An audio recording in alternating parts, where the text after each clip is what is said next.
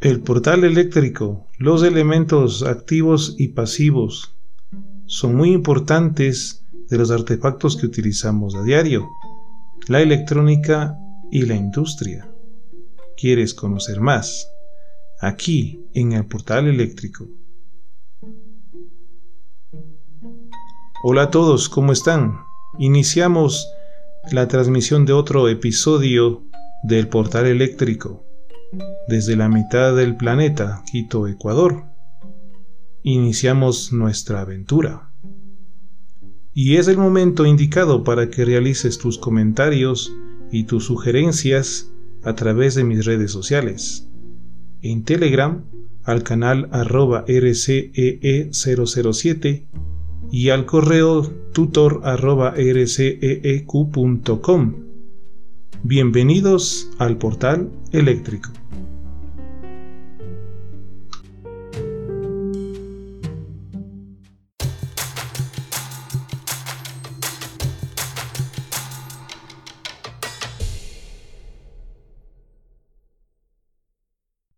En el portal eléctrico hoy hablaremos en el podcast sobre la potencia eléctrica.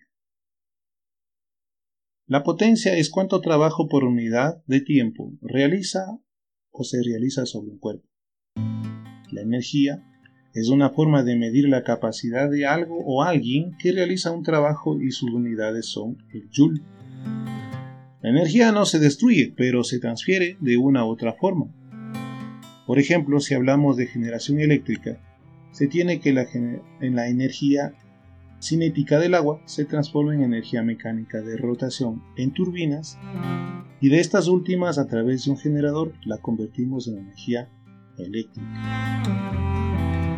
Lo que indica que la energía cambia de formas pero no se destruye. Es más, la cantidad de energía se mantiene y y se establece rendimiento en la conversión. Partiendo del ejemplo de generación eléctrica, la energía que tiene el agua en una central cambia de energía potencial gravitacional cuando está represada, cuando está en el embalse, a energía cinética cuando el agua sale desde el embalse por un túnel hacia la casa de máquinas donde están las turbinas. Luego esa energía cinética al llegar a las turbinas se convierte en energía mecánica de rotación aplicado al eje de un generador va finalmente a convertirse en energía eléctrica. En este trayecto, no toda la energía inicial del agua se transfiere en forma eléctrica, es decir, no toda la energía que teníamos represada en el agua, en el embalse, es la que ya se obtiene como energía eléctrica que va hacia los conductores y el sistema de transmisión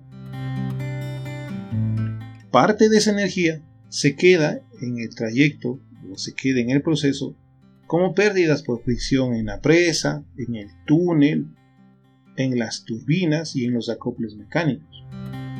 Pero si nosotros pudiéramos cuantificar y sumar todas aquellas, veríamos que la cantidad de energía inicial se mantiene. La potencia, desde el punto de vista físico, es el gasto o transferencia de energía de un proceso por unidad de tiempo y según el sistema internacional se mide en joules sobre segundo más conocido como vatio o watt. Desde el punto de vista eléctrico, la potencia se define como el producto de dos magnitudes eléctricas, el voltaje y la intensidad de corriente. El voltaje es el trabajo realizado para trasladar una carga entre dos puntos de diferente potencial eléctrico. Su unidad es el voltio que corresponde dimensionalmente a Julius sobre Coulomb. Mientras que la intensidad de corriente corresponde a la cantidad de electrones, al flujo de electrones en el tiempo. Su unidad es el amperio y que dimensionalmente corresponde a coulombios sobre segundo.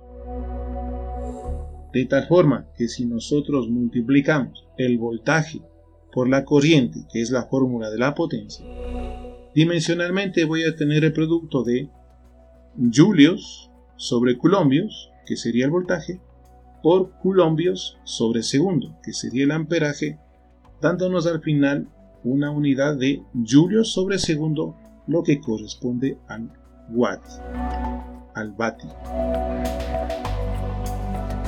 La potencia eléctrica las podemos obtener con voltaje continuo y o voltaje alterno. Para el caso de corriente directa, la potencia eléctrica será solamente activa, es decir, la única potencia que intervienen ahí son de los componentes resistivos. Puedo tener circuitos serie, circuitos paralelos o de configuración mixta. Sin embargo, por la ley de Ohm puedo conocer cuál es el valor del voltaje y de la corriente en un resistor.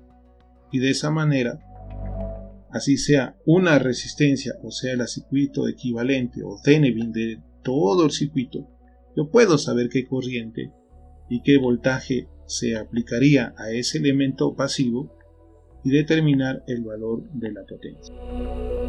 La potencia que se llevaría ese elemento activo, esa carga. Cuando tenemos circuitos de alterna, la potencia ya no solo será positiva y podría ser también negativa. ¿Por qué? ¿A qué se debe esto? Debido a que la corriente en un circuito de alterna produce un desfase angular, es decir, tomando como referencia el voltaje, la corriente puede ir retrasada o puede ir adelantada, entonces va a aparecer otro tipo de potencia, una potencia que se llama reactiva Q y que se mide en voltamperios reactivos.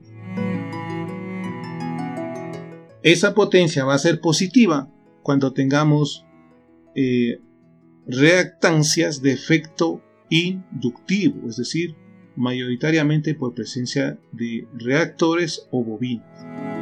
Y esa potencia va a ser negativa cuando tengamos mayoritariamente la presencia de capacitores. Pero igual, la potencia Q debido a bobinas o debido a capacitores se mide en voltamperio reactivos, varios.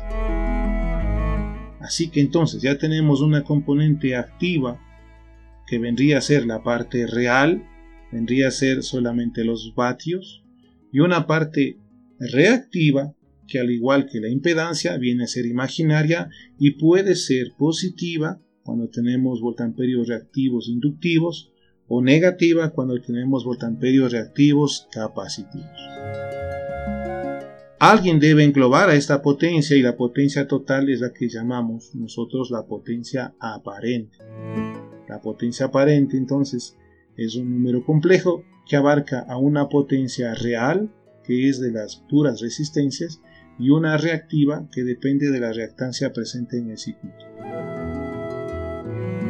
¿Cómo calcular esta potencia? A la final yo puedo medir voltaje y corriente ya sea en capacitores reactores, bobinas o eh, resistencias. Y entonces, potencia es igual a V por I en cualesquiera de estos tres em, elementos. ¿Cómo las diferenciamos? La forma de diferenciarlo es porque nosotros vamos a tener la posibilidad de discernir si la potencia es solamente real, serán vatios. Si es solo imaginaria, será voltamperio reactivo. Y si es que quiero en forma general decir cuál es la potencia de una carga, vamos a tener como voltamperios. De esa manera, estas tres potencias se distinguen. Cuando hablamos de voltamperio, es la potencia aparente, notada con S, que es igual al fasor voltaje por el pasor corriente conjugado. Es más fácil trabajar en el sistema de, en el dominio de la frecuencia, porque en el dominio de la frecuencia, resistencias, reactancias tienen el mismo componente ómico y se cumple la ley de Ohm.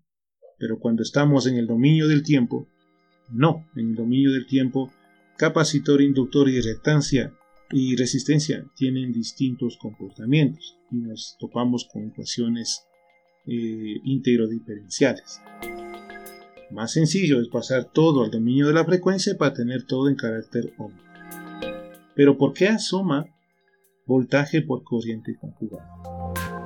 Se toma esa decisión puesto que si no lo hacemos, se nos va a duplicar el ángulo del voltaje, lo cual nos alteraría el cálculo. Entonces, ¿cómo queda la potencia aparente? Que nos indicaba hace rato, es igual a voltaje por, y corriente conjugada. Eso como unidades sería voltamperios y expresado como un número complejo nos quedaría S es igual a la potencia activa más JQ. Ya sabemos que es la potencia activa y la reactiva. Pero ¿cómo calculo P y cómo calculo Q?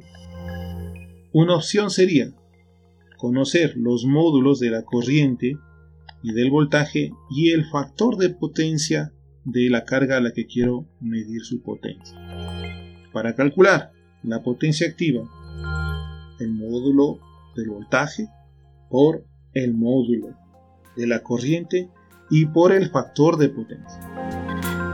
Mientras que para calcular Q, es decir, la potencia de los componentes reactivos, sería igual al módulo del voltaje por el módulo de la corriente y por el seno del ángulo de la impedancia.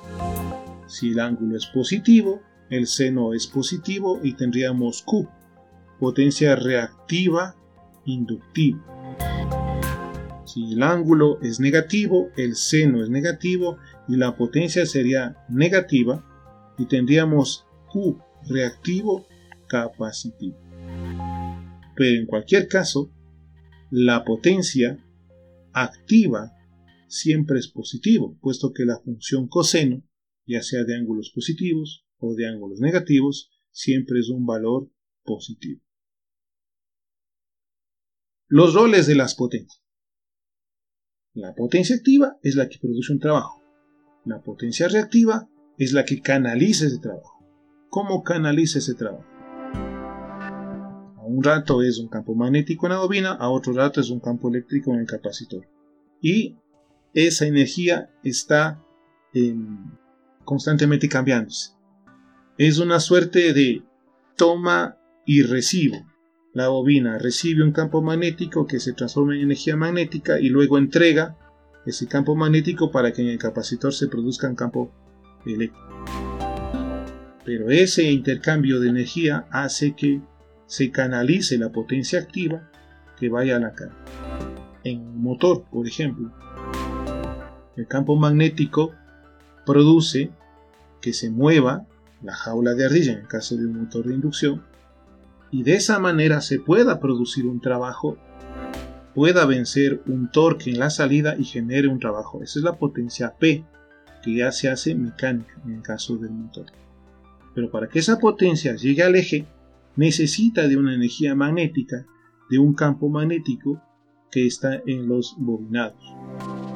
Entonces esa potencia Q es la que está en los bobinados para permitir el paso de la potencia activa. En resumen, si yo mido voltaje y corriente en reactores, resistores y capacitores, su producto es potencia.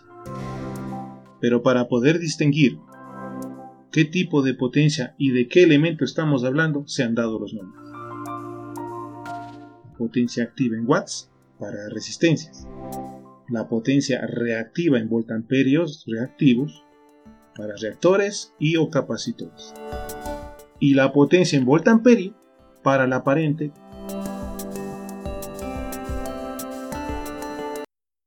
Eso es lo que quería indicarte en este, en este episodio como para informarte algunos detalles pequeños de qué es la potencia eléctrica y los tipos de potencia.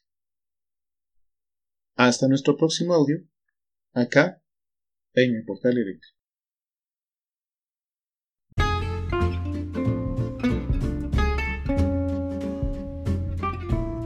Hemos llegado al final de otro episodio más aquí en el portal eléctrico. No te olvides tus comentarios y de suscribirte a este podcast y a mi canal de YouTube que lo encontrarás en la descripción de este audio. Hasta nuestro próximo encuentro en el portal eléctrico.